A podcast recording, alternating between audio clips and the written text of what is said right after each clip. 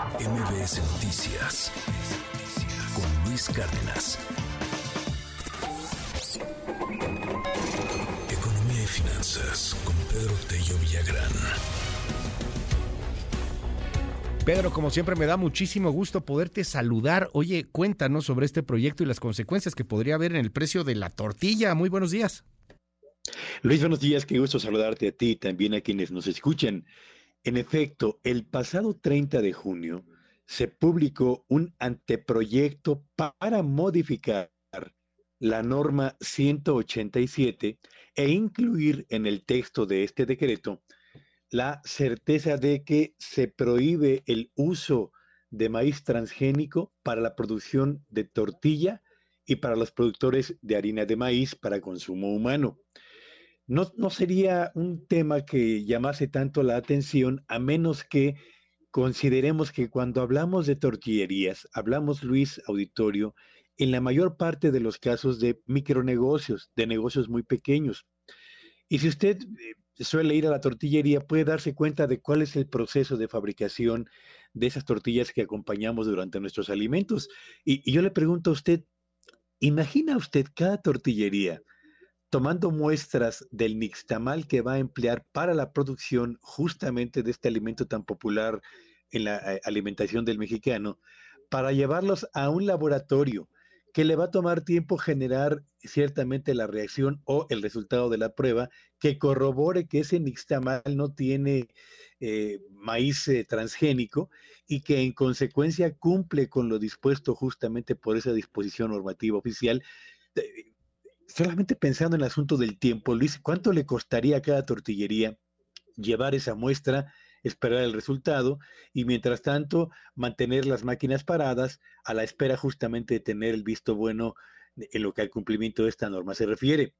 Yo entiendo que para grandes organismos eh, que utilizan el maíz para consumo humano como Gruma, como Bimbo, etcétera, es relativamente, o sea, relativamente sencillo habilitar laboratorio o pagar por algún laboratorio que les haga esta prueba, pero a las cientos de miles de tortillerías que existen en el país, no veo cómo les pueda resultar el cumplimiento de esta norma un eh, paso seguro y sencillo. Generaría problemas de tiempo y de costo que al final del día terminaríamos pagando usted y yo con un incremento adicional en el precio de la tortilla. Y eso me parece muy, muy delicado, Luis. A ver, ¿cómo? Eh, esta norma, la 187, le pide a la tortillería en sí que vaya y haga estas pruebas, porque pues, si compraste la harina, no sé, de gruma, pues ya se supone que no trae transgénico, ¿no? O sea, ¿por qué tendrías que hacer una prueba adicional?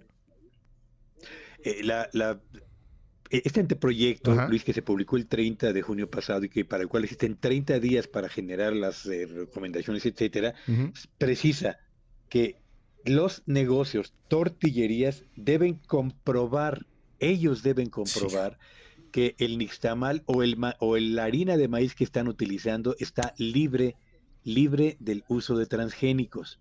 Entonces, eh, Sabemos que hay tortillerías que les llegan el, el nixtamal ya preparado, otras compran los costales de harina y van preparando ahí mismo la, propia masa, pero en cualquiera de los dos casos, Luis, tendrán que acreditar que eso que utilizaron como insumo no tiene maíz transgénico. Y eso significa que ellos tienen que pagar las pruebas, tienen que llevar las muestras, tienen que esperar el resultado para entonces poder entonces eh, comenzar a vender las tortillas al amparo del cumplimiento de lo que la norma especifica. Y eso es lo que hace complicado este anteproyecto, porque eh, eh, ¿qué organismo o qué laboratorio acreditado va a tener la capacidad de recibir tantas muestras por día o por semana o por quisiera, no lo sé, para eh, eh, poder generar las certificaciones a las miles de tortillerías que existen en todo el país. Es francamente un anteproyecto que yo entiendo que el propósito es garantizar el, el uso eh, o más bien evitar el uso del maíz transgénico para consumo humano, pero esto le genera un costo y un problema muy severo a las tortillerías.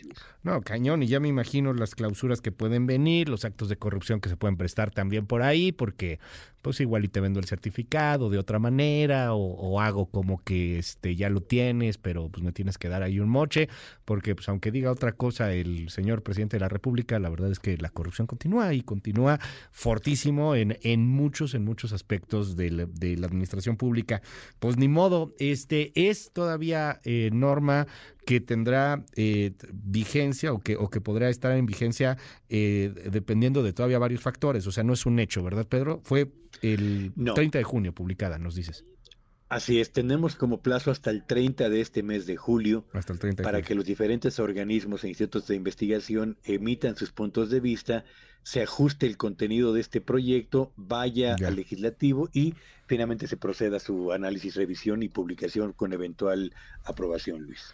Las ideotas que luego salgan. En fin, pues provecho, Pedro, te mando un abrazo. Gracias y buen día a todos. MBS Noticias con Luis Cárdenas.